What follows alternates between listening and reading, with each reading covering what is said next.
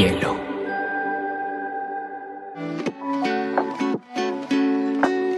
Hola, bienvenidos a Te Cuento News, un espacio donde analizaremos las noticias más importantes del mundo digital y la Web3 en menos de 20 minutos.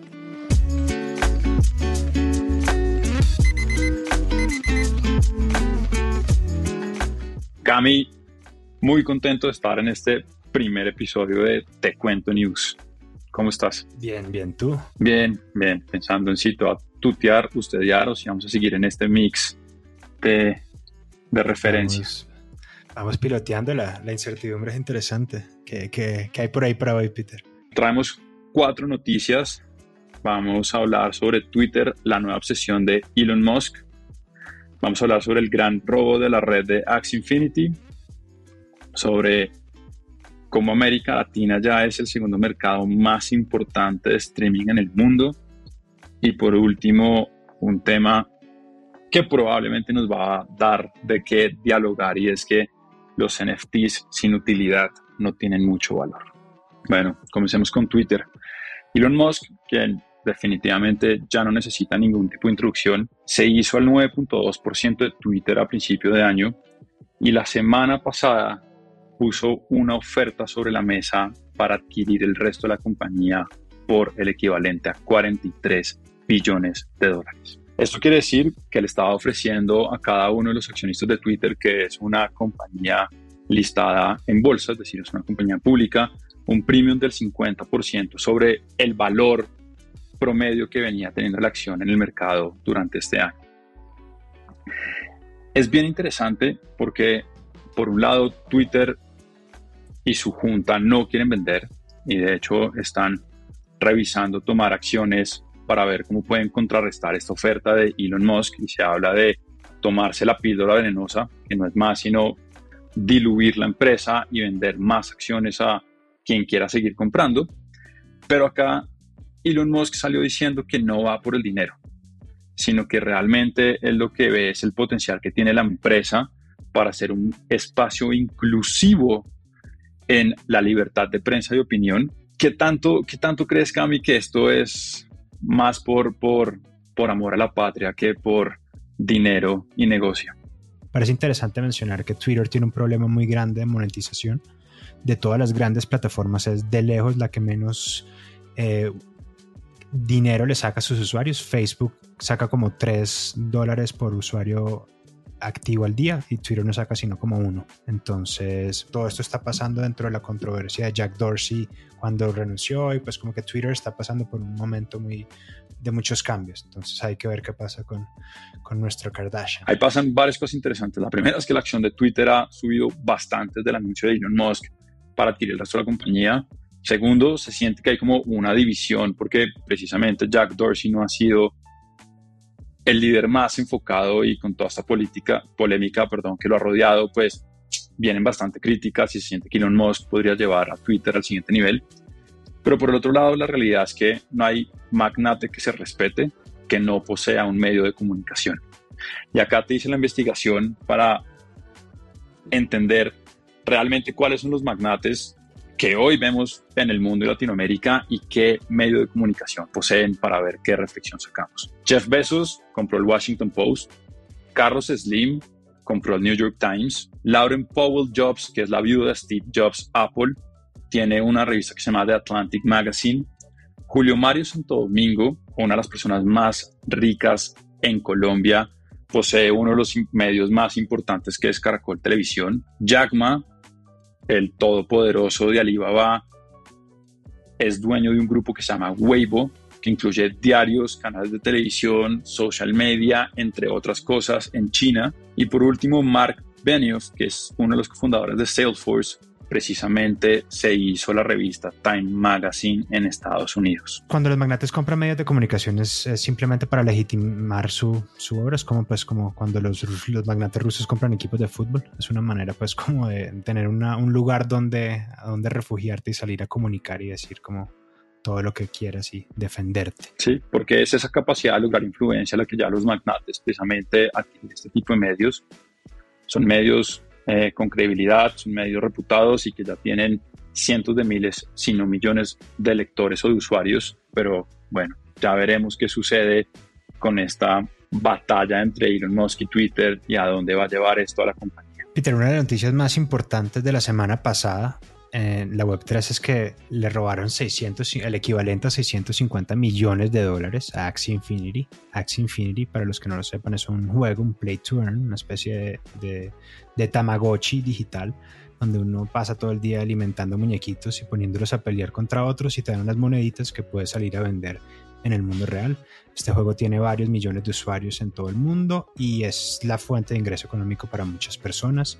En la TAM hay un movimiento bien interesante alrededor de estos juegos y resulta que unos hackers infiltraron la red, el running se llama, que es como el bridge que hay entre el juego y, el, y su propio blockchain, pues, donde, pasan como los fondos de un lado al otro.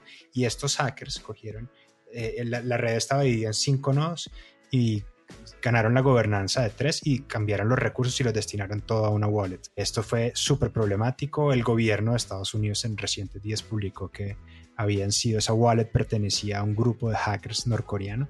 Les hiper mega recomendamos un podcast que se llama Lazarus Heist, donde cuentan toda la historia de cómo un país sin internet tiene el, el ejército de hackers más grande del mundo.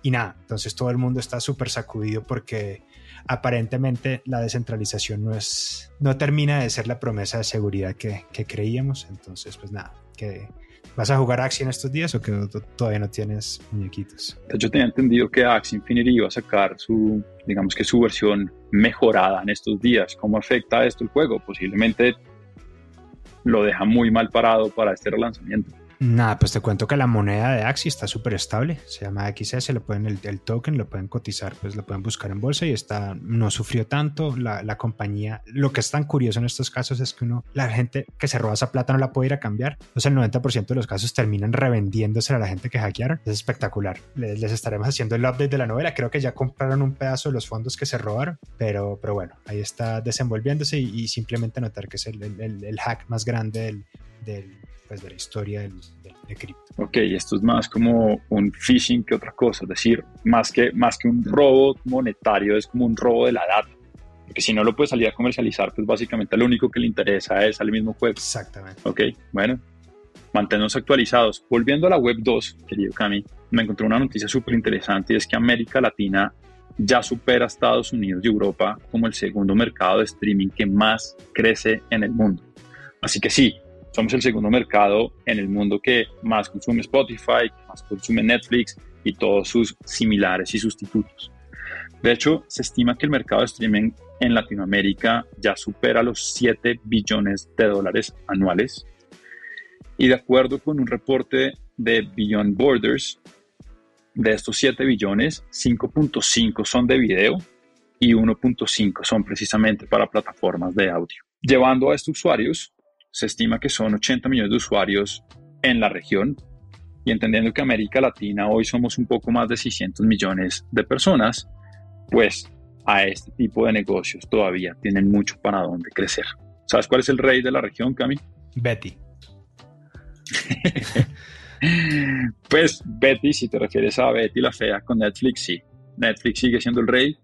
De hecho, la participación que tiene hoy Netflix en el mercado es del 50% y le sigue Disney Plus con el 21% y HBO Max con el 19%.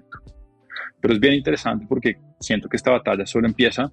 Eh, de hecho, HBO Max se alió con Rappi para hacer la distribución, es decir, ya no puedes comprar el paquete de Rappi de suscripción o Rappi Prime si no te suscribes a HBO y probablemente vamos a empezar a ver un montón de, como llamarían, hacks de cómo hacer que más personas tengan más suscripciones de streaming. Pues te cuento, Peter, por ejemplo, que, que en Mercado Libre, yo estoy suscrito a Mercado Libre y, y, y con Mercado Libre viene Star Plus y Disney Plus. Entonces, este, como estos paquetes, definitivamente vamos a, a, ver más cosas de esto. Y algo que me parece extremadamente interesante en esto es pensar que América Latina es una región donde el acceso a Internet todavía es muy limitado. Y si estamos punteando en números tan altos en streaming, creo que me va a parecer bien interesante entender cómo se va a comportar esto en el tiempo cuando más hogares tengan acceso al Internet, que se tenga Europa. Y lo otro, y lo otro que vengo escuchando mucho es Netflix fue súper disruptivo en su momento, es decir, cuando empezó, cuando su, su sustituto era o por un lado Blockbuster o por el otro eran los operadores de cable parabólica, pero hoy hoy con el mercado que tiene cada vez la ve más gris porque su competencia ya no son estos viejos modelos, sino precisamente son estas nuevas plataformas que le están compitiendo de tú a tú. Entonces, se hablaba de que si Netflix va a empezar a traer ads dentro de su misma plataforma para empezar a tener mejores números de revenue, entonces creo que ahí también va a haber un nuevo espacio para entender qué hacen estas plataformas para diferenciarse las unas a las otras y precisamente atraer ese share of pocket o esa capacidad del bolsillo que tenemos los latinoamericanos, porque definitivamente pues a todas las suscripciones no vamos a estar suscritos.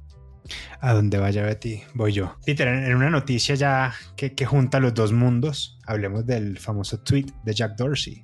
El, el, primer tweet de Jack Dorsey se decía setting up, es un tweet que dice setting up my Twitter sin vocales, lo máximo. Y eh, ese tweet se vendió en marzo del año pasado por 500 mil dólares. Ese tweet fue dentro del auge de los NFTs. Wow, todo el mundo quiero comprar un NFT. No sé qué es un NFT, véndame lo que sea. Y yo le digo a todo el mundo que tengo un NFT. Y bueno, la cosa fue así andando. Pasó pues todo el año los NFTs. Y el, este año lo compró, ese, el señor se llama, se llama Sina Stevi y es el CEO de una empresa de blockchain en Malasia y él compró este tweet con fines especulativos. Lo compró por 2.9 millones y lo puso en subasta. Él esperó que la, la, subasta llegara a 40 millones de dólares. Cuando empezó la subasta, al final de las primeras 24 horas, ¿sabes cuánto fue lo que más recibió? Cuéntame el highest bid, pues la oferta más alta fue de 380 dólares. Entonces esto fue una burla grandísima para el mundo. Aumentaron el plazo de la oferta y creo que van 14 mil dólares. Sin embargo, es bastante menos de lo que, de lo que esperaban. Sé que te mueres de ganas por, por hablar de lo que significa esto, entonces voy a, voy a dejar que nos cuentes un poquito qué pasa con esto. Hay, dos cosas, hay dos cosas que me parecen súper interesantes y la primera es que yo leía que este personaje decía que lo iba a vender por 40 millones, pero que iba a dejar la mitad de, de sus ingresos a causas sociales y que iba a hacer un mejor mundo con esta donación. Y es como cuando uno sueña en ganarse la lotería, ¿no? ¿Qué no haría yo con 40 millones de dólares? Y creo que le pasó exactamente lo mismo a este personaje. De hecho, él tiene 2.9 millones de pérdida en, su, en, su, en, en, este sueño y anhelo de qué haría con estos 40.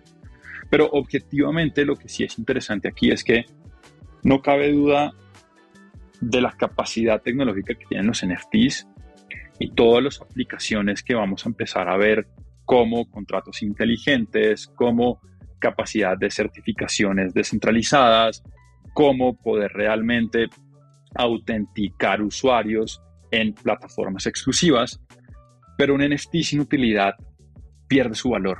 Y precisamente aquí lo que estamos viendo es que puede ser el tweet de Jack Dorsey, el CEO de Twitter, pero si no tiene ningún tipo de utilidad, pues al final su valor es, es nulo o su valor es relativo a la persona que realmente valora un tweet de Jack Dorsey, creo que en este caso sería Jack Dorsey, y pues este personaje pensando que, que iba a poderse hacer millonario con esto. Entonces, me gusta porque lo que empieza a hacer también es a cuajar el mercado de los NFTs y hacer entender que si no hay utilidad detrás de un NFT o de una colección de NFTs o de un proyecto de NFTs, pues básicamente el valor es es, poco o nada. Estoy de acuerdo, creo que esto nos muestra un mercado mucho más desarrollado, mucho más consciente, que entiende pues que ya, ya pasó este frenzy de comprar lo que sea solo porque tenga el nombre NFT y estamos y los compradores están buscando utilidad, están buscando pues si es eh, si, si, el valor que tiene el NFT es artístico, pues que tenga trascendencia y que sea un artista no sé qué tanto estamos pensando en Jack Dorsey como un artista, creo que está interesante ver qué pasa con este tweet cuando Elon Musk compra Twitter. Pero, pero nada, Chévere. Peter, un recap de, la, de, de, los eventos del día. Arranco yo. Entonces, eh, Elon Musk, nuestro Kardashian, quiere comprar Twitter. En realidad nadie sabe si esto es una oferta real o no, o es una jugada mediática, pero lo que nos parece interesante a la hora de esto es entender cómo las personas, los magnates del mundo, buscan tener medios de, pues, medios de comunicación. El blockchain no termina de ser tan descentralizado como creemos y estamos viendo precisamente este robo de los 650 millones de dólares en la red Apps Infinity pero es interesante porque pues volvemos al tema de utilidad y es que estos ladrones no pueden hacer mucho con eso en su wallet, así que al final termina siendo más un robo de data realmente que un robo, ¿no? Como monetario per se. Vamos a ver esto cómo se desenlaza. América Latina tiene mucho tiempo libre. Estamos consumiendo, streameando contenido um, buenísimo. Esto vamos a ver qué va a pasar con el mercado del streaming en América Latina. Eh, la, guerra pues, de, demanda hace que la, oferta sea más interesante. Entonces Netflix va ganando esta batalla, pero estamos por ver qué, qué alianzas y qué tipo de productos llegan en los próximos tiempos. Y un NFT, como cualquier producto o servicio que no tenga una utilidad real o que no resuelva una problemática, pues es un activo o un NFT sin valor. Así que vamos a empezar a ver más conciencia en realmente para qué queremos estos contratos inteligentes y pues aplicaciones reales con utilidades reales. Este Peter. Cami, buena noticia. Ya casi sale, te cuento, así para estar atentos al canal. Ya vamos a empezar a estar activos en redes y probablemente hoy o no, o, o mejor dicho, hoy es nuestro primer ejercicio real para empezar a socializar todo este ecosistema de Te Cuento. Así que enhorabuena, mi querido amigo. Con todo, Peter, que, que bacán hacer esto contigo. Lástima lo, lo Web 2, pero bueno, ahí vamos convirtiendo a poquitos. Vamos a ver cómo evoluciona. De pronto 2.5 para el final del año. Que estén bien entonces. Chao. Chao, Cami. See the sky, see the clouds amongst the sun. See the day for everything it could be. Stop treading on that snooze button. Run.